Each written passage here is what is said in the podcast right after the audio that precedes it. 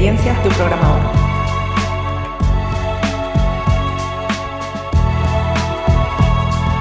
Te doy la bienvenida al episodio número 8 del podcast Experiencias de un programador.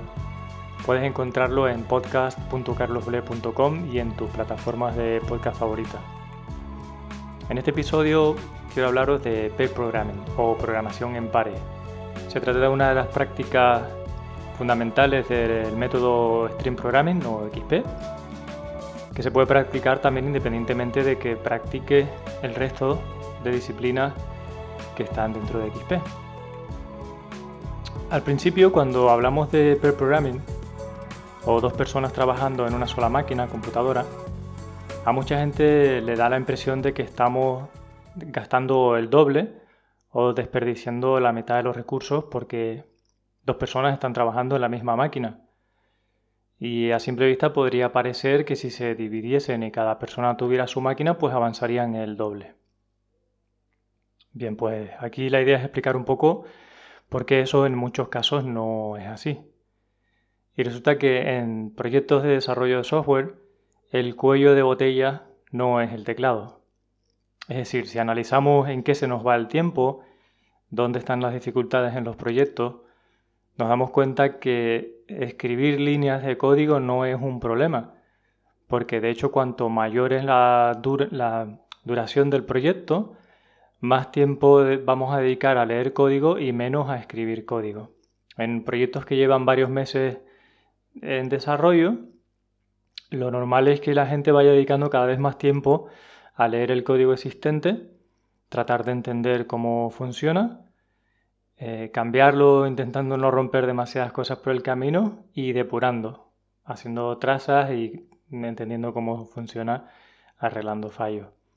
Entonces, mm, en un proyecto largo recorrido, pues digamos de seis meses o más, el tiempo que se destina a escribir el software por primera vez o, a esas primeras líneas o a poner en producción una nueva funcionalidad, realmente representa una parte pequeña de la duración del proyecto y podemos pasarnos días arreglando fallos eh, o intentando comprender cómo cambiar el software.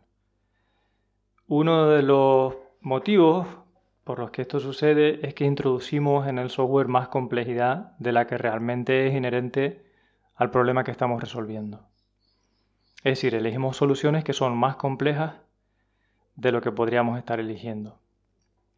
Y en parte pasa porque implementamos lo primero que nos viene a la cabeza sin contrastarlo con nadie más y en el momento en que se le da opinión a otra persona, pues ya está el código hecho. Si estamos hablando de una pull request o algún tipo de core review, eh, digamos que la otra persona tiene oportunidad de darte un feedback más limitado porque sobre un código que ya está hecho, pero no, habría, no habrá habido una conversación sobre vamos a manejar varias soluciones y a elegir cuál puede ser la, mejor o la más simple.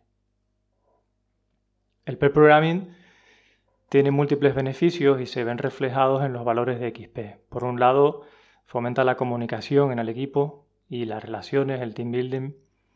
Por otro lado, el ciclo de feedback es muy corto porque tiene eh, comunicación constante y antes de ponerte a programar necesitas verbalizar tu idea, consensuarla con otra persona y en cierta forma validarla se acaba creando una situación, eh, un clima de respeto en el equipo, que es otro de los valores importantes de XP. Así que en, general tiene múltiples beneficios. Y en este podcast le he preguntado, le he pedido a varios amigos, a compañeras, amigas, amigos que tienen experiencia con pair programming, que me dijeran una frase sobre qué les gusta, qué consejos dan o qué les aporta y los voy a ir intercalando en este episodio. Practicar pair programming para mí ayuda a mejorar principalmente dos aspectos. El primero es reducir el tiempo de feedback, que en cierta medida es lo que se busca con muchas técnicas allá y los stream programming, ya que el feedback con, tu compañero es en tiempo real, que de otra forma podría ser en una revisión de código a posteriori o incluso en el peor de los casos con un error en producción. Y el segundo aspecto eh, yo diría que la transmisión de conocimiento. Eh, para mí creo que no hay ninguna sesión en la que no haya aprendido algo Y ese algo puede ser algo técnico, algo, alguna nueva técnica de programación, algo de infraestructura, algo de negocio o incluso algo personal del compañero con el que estoy trabajando. Confieso que los primeros años de mi carrera profesional a mí no me gustaba hacer programming. Era algo que mis compañeros tenían bastante interiorizado en aquella época, sobre todo porque en la universidad algunos de ellos pues estaban acostumbrados a hacer, por ejemplo, los trabajos en grupo o en pares. Y sin embargo yo en la universidad había sido bastante solitario y había estado por diferentes motivos trabajando mucho, mucho todas mis prácticas y ejercicios en solitario. Así que había desarrollado un hábito de concentrarme mucho y tener la idea de que estando en solitario, con un entorno donde hay mucho silencio y sin interrupciones, podía tener mucho foco. Así que al principio trabajar profesionalmente eh, me irritaba el que hubiera muchas interrupciones o, o no le veía ningún sentido al hecho de estar trabajando varias personas sobre el mismo código. Después con los años me fui dando cuenta de que nuestro trabajo como developer no es solamente es desarrollar código, sino que ese código sea mantenible, pero sobre todo que esto es un trabajo de equipo y que las relaciones que se establecen cuando estás trabajando en equipo son más importantes que el código que estás generando. En el largo plazo lo importante no es tanto el código que te queda, sino la capacidad que tiene ese equipo de adaptarse a los cambios que vienen y, adaptar el, el, código y sea cual sea la persona que esté disponible Da igual que se haya ido alguien de vacaciones, tener la capacidad de hacer esos cambios rápido y sin introducir otros problemas de regresión en el código. Mi primer acercamiento al pair programming probablemente fuera en los coding dojo donde la dinámica suele ser típicamente pair programming, pero después cuando empecé a trabajar en empresas para ayudarles a adoptar técnicas como TDD, me di cuenta que una de las mejores formas era trabajando juntos en la misma máquina. Esto realmente es mentoring y no es exactamente pair programming, pero a veces se confunden y a veces tampoco es tan importante hacer esa distinción. Hay quien dice que pair programming como tal mm, no se trata de que una persona sepa mucho y la otra poco, en el sentido de un perfil más senior con otro más junior, que trabajan juntos para que se pueda transmitir el conocimiento a nivel de metodología o de herramientas, sino que para que un pair programming sea productivo en cuanto a sacar trabajo adelante, ambas personas deberían tener un nivel similar de conocimientos tanto de la parte técnica como de la parte de negocio. Entonces hay quien prefiere distinguir mentoring de pair programming y hay quien dice pair programming a todo. Así que depende del contexto en el que estemos hablando, puede interesar hacer em, explícita esta diferencia. Porque hay personas que entienden muy bien esas sesiones de mentoring para transmitir conocimiento, cuando una persona se va a ir de vacaciones o se va a marchar de la empresa o acaba de llegar, pero luego no entiende muy bien los beneficios que puedes obtener que dos personas de un nivel similar que ya tienen tiempo en el proyecto sí que estén trabajando juntas todo el tiempo. Cuando empecé a trabajar em, haciendo esta transformación a XP en empresas, de las sesiones de pair programming llegó un momento en que no solamente eran mentoring, sino que se fueron convirtiendo de verdad en pair programming en el sentido de que yo aprendía tanto como cualquier persona y éramos iguales. Realmente no había, no eran clases lo que estaba ocurriendo allí, sino que eran discusiones productivas sobre el trabajo y, estábamos sacando trabajo adelante. Y mm, recuerdo que al principio, con las personas que, algunas personas con las que trabajaba, me era bastante difícil encajar cómo funcionaba el pre-programming porque tenía la sensación de que hablábamos mucho, escribíamos poco código y eso nos hacía ir más lento.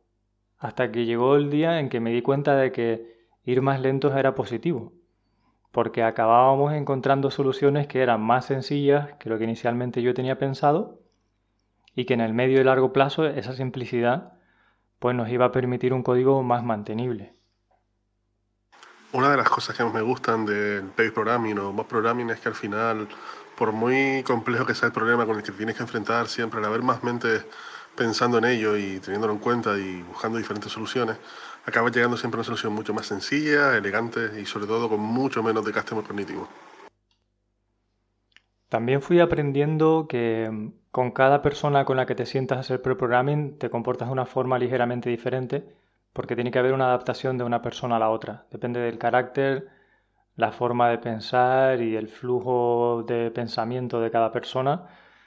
En algunas sesiones o con algunas personas tendrás tendencia a llevar más el teclado o no, o tendrás tendencia a hablar más o a hablar menos y los momentos en los que hablas también variarán dependiendo de con quién lo practique. Yo recuerdo que eh, con cariño cuando practicaba pair programming con mi amigo Iván, eh, hace años que me, llegaba a abrumarme toda la cantidad de conversaciones que teníamos para, para desarrollar una funcionalidad. Y em, claro, al principio tenía, tendía a pensar que estábamos hablando demasiado, que estábamos perdiendo el tiempo y me llegaba a frustrar. Pero después, eh, haciendo el ejercicio de, creer en que Iván podía tener razón en muchos de, los planteamientos que me estaba contando, aunque yo pensara en algunos momentos que no, y que quizás estábamos hablando demasiado, eh, abrir la mente nos permitió experimentar esa posibilidad y resultó que Iván tenía razón prácticamente siempre que estaba defendiendo una postura. El tiempo y no demasiado tiempo nos daba la razón de que sí, pararse a pensar en todo aquello había sido muy útil porque habíamos hecho una una arquitectura más escalable, más preparada para el cambio, un código mucho más orientado al negocio. Entonces siempre recordaré esa experiencia de, aprendizaje con Iván, de obligarme a abrir la mente y a tener fe en lo que me decía en este caso él, aunque yo partiera de un momento de, ser un poco incrédulo. Los resultados fueron muy buenos. De hecho, en aquel proyecto decidimos que los commits al control de versiones íbamos a poner que había pair programming en todos aquellos commits que estaban hechos en pair programming. Se pueden poner en Git varios autores. Y durante un tiempo lo hicimos así para medir qué cambios iban al control de versiones hechos en pair programming y cuáles no. Y el tiempo nos dijo que aquel código que luego nos costaba más de entender y de cambiar era código que si traqueabas las versiones te dabas cuenta que había estado escrito por personas que habían estado solas. O sea, quedó muy claro que la calidad subía considerablemente cuando había dos personas trabajando en el proyecto.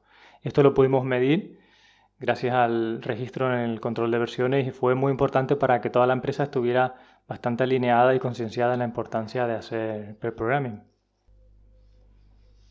A mí lo que me gusta del pair programming es que me permite eh, conocer otros puntos de vista y aprender de otras personas y por otro lado eh, me permite externalizar mis ideas y valorar si, tienen sentido al hacerlo. Además de que me permite tomarme, o sí, permite tomarme mi tiempo para madurarla y para madurar esa idea y debatirla con, los compañeros. Para mí el mayor beneficio que tiene el pair programming es poder eh, abordar un problema desde distintos puntos de vista. Eh, el que te obligue a explicarte a, explicarle a otra persona realmente eh, lo, que, lo, que, está pasando por tu cabeza y que esa persona lo acepte y viceversa, eh, para mí es el mayor beneficio que, trae consigo Per Programming. Los dos roles que hay en Per Programming son el de driver o persona que tiene el teclado y navigator que es la persona que no tiene el teclado. Lo ideal es que estos roles se intercambien frecuentemente, pues a lo mejor una vez cada hora o cada media hora o cada tres horas. Eso depende muchísimo de la persona con la que estás trabajando. Y yo en mi experiencia considero que hasta no tener dos o tres semanas de experiencia haciendo pair programming con una persona, no entramos en un flow que realmente sea lo máximo de productivo. O sea, tiene beneficios desde el primer momento, por todo esto que ya han expresado algunos amigos. Pero es cierto que mm, cuando tienes la sensación de que estás siendo muy, muy productivo. en mi caso, cuando ya han pasado dos o tres personas de, semanas de trabajo con esa persona. Y entonces entiendes muy bien cuál es el flow cuando se puede hablar sin interrumpir y cuando no. Por ejemplo, en mi caso, mientras estoy haciendo de driver y estoy tecleando, y codificando no tengo la capacidad de escuchar lo que me pueda comentar otra persona. Hay personas que sí, pero yo cuando estoy codificando, si en ese momento justo me están hablando, contándome una idea o intentando darme una opinión, pedirme, no tengo la capacidad. Entonces necesito que la otra persona se dé cuenta de eso para que sea justo cuando he terminado de escribir que podamos hablarlo. A veces eh, se lo digo a la persona cuando está, eh, al principio, si me empieza a hablar y estoy escribiendo, se lo comento. Y muchas otras veces, si eso tarda en, cuajar, en darnos cuenta de todas esas cosas, y hay que tener mucha paciencia y simplemente si estoy como driver, termino de escribir y cuando termino le pregunto, digo, oye, mira, lo siento, pero no te pude entender bien, vamos a hablarlo ahora. Y cuando eres navigator, igual, tienes que entender en qué momento la otra persona necesita ayuda. El rol de navigator es más complicado que el de driver, más de lo que parece. Eh, mucha gente tiene la tentación de eh, dictar al driver lo que tiene que escribir o de hacer las labores que ya hace eh, la herramienta Elide en este caso, o el editor de código. Por ejemplo, si te está señalando que hay un error sintáctico y te pone un rojo por ahí, de que falta un punto y coma o que cualquier error sintáctico, el navigator no está ahí para hacer esas tareas que ya está haciendo el IDE. Porque si lo haces, lo que acabas es metiéndole demasiada presión al driver, de tal manera que esta persona va a estar incómoda en el teclado y va a perder la capacidad de pensar con frescura y por tanto merma los beneficios del pre-programming. Es muy importante que haya un equilibrio sano de presión en la práctica de pairing. O sea, tiene que haber algo de presión. Obviamente ninguno de los dos se va a sentir cómodo yendo a ir a mirar Twitter. Están trabajando en ese momento, con lo cual el, foco es mayor, pero tampoco debe ser una presión excesiva. Entonces cualquier tarea que ya hagan las herramientas automáticas por nosotros, como puede ser indicar que hay un error sintáctico, el navigator debe esperar a que el driver se dé cuenta, porque es que va a tardar solamente un par de segundos en darse cuenta y corregirlo, entonces va a saber que la relación entre driver y teclado y la máquina eh, es una relación cómoda como la que pudieran estar teniendo esa persona si estuviera sola. Por tanto, ¿cuál es el rol de Navigator? Pues es pensar en las cosas de más alto nivel que el driver no está pensando en ese momento. Yo siempre digo que el Navigator debe tener como soporte un papel y un bolígrafo para escribir y tomar aquellas notas de pensamientos que le vienen a la mente, pero que no puede pensar en voz alta porque entonces va a distraer al driver. Así que muchas ideas que van viniendo al navigator porque está leyendo el código sin esa carga cognitiva de estar codificando, eh, lo mejor es apuntarlas y gestionarlas para que cuando haya una pequeña pausa, entonces ahí se hable sobre ellas. Entonces navigator va a estar pensando sobre arquitectura, sobre algo que no hayamos tenido en cuenta, sobre algo que mm, Em, tenemos que resolver un poco más adelante, por ejemplo. A mí lo que me gusta del pair programming es cuando estoy escribiendo código y estoy centrado en completar una solución, tener a alguien que por detrás está pensando más allá del problema actual, está pensando en el futuro, en el siguiente paso, y no me tengo que preocupar por ello. Y también otra cosa que me gusta mucho es que esa persona, cuando está detrás o cuando yo estoy detrás de quien está escribiendo, si nos planteamos algo en un momento de, por ejemplo, esta variable que nos llega puede ser nula, puede ser un número negativo, puede cualquier cosa, divagación, que quizás en ese momento requiere un cambio de contexto grande para comprobarlo y nos separaría de lo que estamos haciendo. Esa persona lo, apunta y lo tiene en cuenta para en una vez hayamos terminado con la tarea en la que estamos, podamos comprobarlo una vez con tranquilidad y estar seguros de ello. Navigator puede ser la persona que lleve en cuenta el tiempo. Por ejemplo, si deciden hacer Pomodoro, técnica de estar centrados durante un tiempo y descansar, cosa que en pre-programming es especialmente importante porque si pasas dos o tres horas trabajando sin descanso, empiezan las personas a estar irritadas sin aparentemente saber por qué y puede ser tan sencillo como que falta mm, hidratarse, beber un poco de agua. Mi recomendación es que al menos cada hora se haga un pequeño descansito de unos minutos donde se pueda estirarse, mm, mirar al horizonte y este tipo de cosas para eh, enfocar una siguiente hora donde siga habiendo un nivel productivo alto. También en esa hora se puede aprovechar a atender alguna duda de cualquier otro compañero en el equipo que ha preguntado, eh, chequear el correo electrónico si hace falta o cualquier este tipo de cosas. Y en el caso del remoto, el navigator puede ser la persona que esté pendiente de alguna consulta que llegue vía Slack o cualquier cosa de este tipo mm, para que la pareja pueda estar centrada en todo momento. O sea, a veces hay el miedo de que si yo estoy en pre-programming en remoto durante X tiempo y alguna otra persona necesita de mí, pues igual no vemos el chat. Bueno, pues si eso es así, si estamos en un entorno donde no nos conformamos con mirarlo cada hora, pues la persona que está en Navigator podría encargarse un poco de eso de manera que el driver esté más centrado en, en la parte de escribir código. Consejos que os puedo dar para programar en parejas. Intercambiar roles a menudo. Cada nuevo test en rojo, cambiar de rol. Y si no estás haciendo TDD o no va tan fluido, por lo menos cada 15 minutos. Tomar descansos, eh, adaptar la técnica Pomodoro a la pareja o al menos parar 5 minutos cada 45, cada hora, porque programar en parejas cansa más que programar solo eh, y requiere mucha atención, mucho foco, sobre todo si habláis mucho, es bastante cansador. Y el tercero, y creo que más importante, compensar activamente el desequilibrio que puede haber en la pareja respecto a la confianza, la experiencia y la extroversión. Esto es más fácil para los que son más extrovertidos o, tienen más experiencia, pero lo importante es no acaparar en ningún momento eh, las decisiones y la dirección que se toma en la pareja. Tratar de intercambiar eso también. En el caso de el, setup, en el caso de estar presencial, pues lo ideal es tener eh, dos teclados y dos ratones y dos pantallas para que la ergonomía sea igual de buena que si estuvieras trabajando en tu máquina.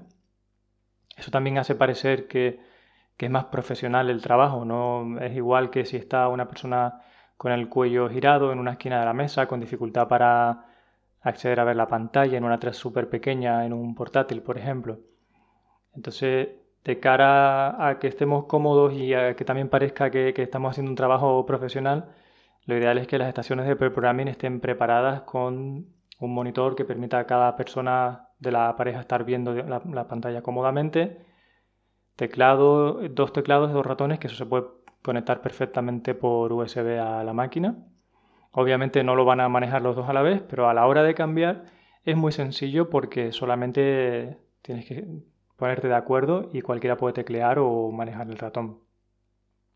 De hecho, hay veces que aunque una persona esté de driver y otra de navigator, si el navigator necesita transmitirle una idea que es sobre código, y no ve la forma de hacerlo a un nivel abstracto, sino que necesita explicarlo con código, puede, em, en vez de dictar, que es algo muy incómodo tanto para quien dicta como para quien recibe eh, los comandos, digamos, lo que puede hacer es pedir temporalmente el teclado, escribir un par de líneas para expresar lo que necesita y después volver a, ceder el teclado y que continúe quien está de driver. Esto es bastante en mi experiencia bastante útil. Si te lo explico un momento con código, déjame un momento. Pero para eso el setup tiene que ser que ambas personas estén muy cómodas. Y en remoto, esta parte es más sencilla porque cada persona pues, dispone de toda su eh, máquina. E incluso pues, dispone de la capacidad de cualquiera de los dos buscar en, Google o, en Stack Overflow o lo que suceda, ¿no? En presencial, de hecho, siempre recomendamos que haya al menos otra máquina más de consulta, pues que haya un portátil a un lado para no solo tomar notas, sino también pues eso, búsquedas en Stack Overflow, de tal manera que mientras la persona driver está codificando algo, si viene a continuación una parte que no tenemos muy clara, pues Navigator puede ir y buscar en Internet. En el remoto pues hay múltiples herramientas que permiten compartir la pantalla y también tomar el control remoto. Y si las herramientas de tomar el control remoto no son demasiado buenas, porque quizá por tema de latencia no se puede usar una, siempre está la opción de trabajar en una rama separada esa pareja, tal que puedan hacer push al control de versiones, pull y cambiar la, la máquina anfitriona que está llevando la sesión. Es decir, que el driver puede cambiar, incluso aunque la herramienta que tengamos para compartir pantalla pues nos, no permita de una forma cómoda manejar la máquina remota, sino solo ver la pantalla. Aquí cada día aparecen más herramientas para trabajar en remoto. Hay editores que permiten que um, una persona edita código y se le edita a la otra a la vez, pues un tipo como cuando editamos un documento de Google Docs a la vez.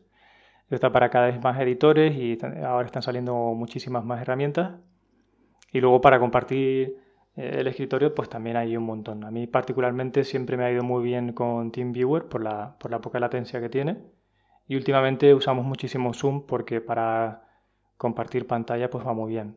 Y también es muy importante en remoto ver a la otra persona por la cámara, tener varios monitores, de tal manera que puedes ver siempre a la otra persona para tener más feedback de saber si está pensando o no y en, el otro monitor el código. Esto es muy útil porque en el remoto a veces no sabes si ha habido un pequeño corte de conexión, mm, si está pensando o no, te puede costar mucho más saberlo, así que si tienes la cámara puesta tienes mucha más información para que el programming sea más efectivo.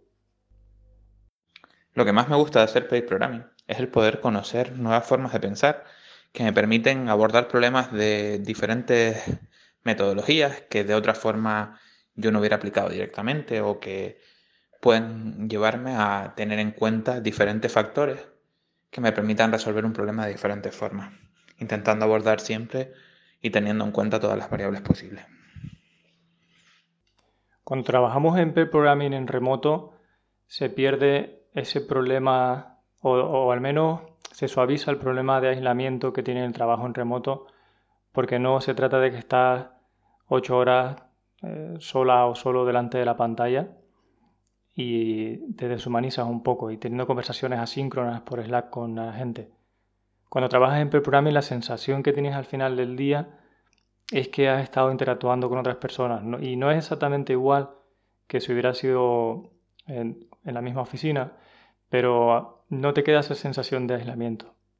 De hecho, el pair programming es bastante cansado de hacer, te supone un desgaste de energía bastante importante y cuando acabas una sesión en remoto de pair programming, pues casi que agradeces tener un poco de tiempo en, soledad. O sea que los ratos que vayas a tener que trabajar en solitario se van a agradecer realmente.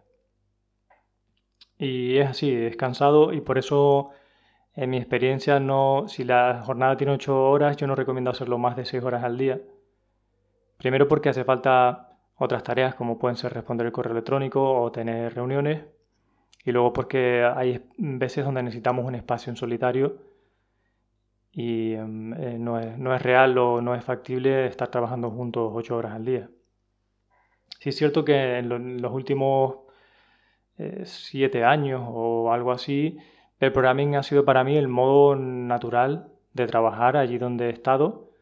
Así lo fue en mi empresa anterior y así es en mi, empresa actual, InMind, donde el modo por defecto de trabajo que tenemos es pair programming. Es decir, no hace falta que haya una tarea especialmente difícil para que decidamos que se hace en pair programming, sino es al revés.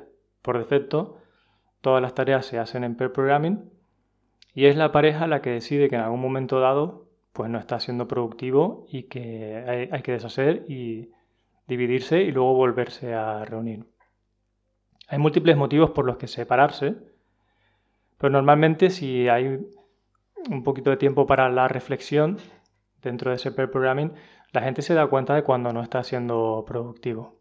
Puede ser que una de las dos personas se haya perdido por desconocimiento del dominio o de la herramienta y necesite un tiempo para estudiar. Yo personalmente cuando estoy estudiando necesito estar solo para interiorizar, para moverme con mucha libertad por el código o, hacer pequeñas pruebas de concepto, que esa presión que me da hacerlo con otra persona no me permite aprender igual de tranquilo e igual de rápido. Por lo tanto, si se trata de puramente aprender algo técnico, tiendo a, preferir estar solo. Luego hay días que las personas no se encuentran en su mejor momento para pre-programming, pues porque eh, no estén, no se sientan muy bien de energía o por cualquier motivo y también es importante comunicarlo y decir, oye, ahora mismo estoy especialmente cansado o no me encuentro en el mejor momento para hacer programming y sin ningún problema, que no se convierta en una cosa mm, obligatoria eh, siempre y, de una manera dogmática. Si pudiera dar dos consejillos a aquellas personas que quieran probar la técnica, les diría que por un lado eh, dejen claro cuál es el objetivo, porque no es evaluar al compañero, no es ver que también programa o que tan rápido teclea. Entonces, dejar esa relación plana, sentir que no está siendo evaluado, eh, hace que las, las ideas fluyan más libremente. Y eso al final termina repercutiendo en que contemplas escenarios que de otras circunstancias no contemplarías. Y eso implica que el, el pairing es más efectivo y más productivo. Y por otro lado, eh, aplicar la técnica con pragmatismo. En la empresa donde trabajo actualmente, eh, una temporada que éramos muy dogmáticos con la práctica. Eh, cualquier tarea tenía que hacerse en pareja. Y hay determinadas tareas que no aporta ningún beneficio claro hacerlo en pareja o hacerla de forma individual. Entonces ahora ah, tenemos un, hacemos un pairing más balanceado. Eh, hay tareas que eh, se hacen en pareja desde el principio hasta el final. Hay otras que se empiezan en pareja y en algún momento esa pareja se divide porque eh, se ve que ya no es necesaria. Y hay incluso otras tareas que no solo se hacen en pareja, sino se hacen en mob y se incluyen a personas con distintas experiencias, como puede ser eh, alguien de SRE o incluso alguien de producto. Por tanto, yo diría de aplicar la técnica con un poco de sentido común. Y decía mi abuelo que el sentido común es el menos común de los sentidos. Algo que ayuda bastante a darnos cuenta sobre cómo está yendo la práctica y cómo se siente cada una de las personas es hacer una pequeña retrospectiva al final de la sesión. Esto lo aprendí con Peter Kofler cuando vino a vernos en un intercambio, que al final del día dedicamos pues 10 minutos o incluso quizá menos a, hablar específicamente de cómo había ido la sesión, si habíamos tenido frustración, había sido productivo, si estábamos energéticos o muy cansados. Y esta pequeña retro, aunque parezca una tontería, puede aclarar muy bien, eh, permitirnos mejorar las sesiones de programming. Cierto es que cuando ya llevas mucho tiempo con la otra persona, pues no te hace tanta falta, pero al principio es bastante interesante. Y luego la rotación, pues dentro de que en una misma pareja se rote varias veces al día, luego la otra pregunta suele ser cuántas veces roto de, personas dentro del equipo. Eso depende muchísimo de cómo se organiza el trabajo del equipo y qué nivel tengan de interiorizado el tema de la propiedad colectiva del código si sentimos que todo el código es de todo el equipo o no. Para mí es muy útil cambiar em, cada día porque te obliga a que al principio del día tengas que dar un repaso ligero al código del día anterior. No me refiero a que las dos personas cambien, sino que una de las personas cambie y la otra se quede para que cuando venga una persona nueva pueda echar un ojo al código y si algo no se entiende, en pocos minutos la persona que estaba en el día anterior se lo va a poder contar y de esa forma vamos a estar haciendo una code review constante. Cada día code review. Y si no es cada día, cada dos o tres días, pero intentaría eh, rotar así con bastante frecuencia y no que haya dos personas que estén tres meses juntas. También pues porque eso eh, es más cansado, no favorece igual eh, el reparto de conocimiento dentro del equipo y el tema de la propiedad colectiva del código. Una de las cosas que me gusta hacer cuando, cuando trabajo en PAIR es que si una de las personas que de la pareja no tiene tanta idea de cómo implementar una solución, es que justo esa persona sea la que, la que haga de driver eh, y la persona que tiene un poco más de, de idea por dónde seguir haga de navigator. Esto me ha ayudado en, momentos en los que no, he tenido tan claro cómo implementar algo o no he tenido muy claro ciertas cosas de, lenguaje o lo que sea, a adquirir ese conocimiento llevándolo a la práctica y con alguien guiándome. Y es que sabemos que el cerebro funciona diferente cuando una idea la necesitas verbalizar. De hecho, esto explica por qué a veces tienes un problema y se lo cuentas a alguien para ver si te puede ayudar y nada más contárselo dices, ay, ya sé cuál es la solución.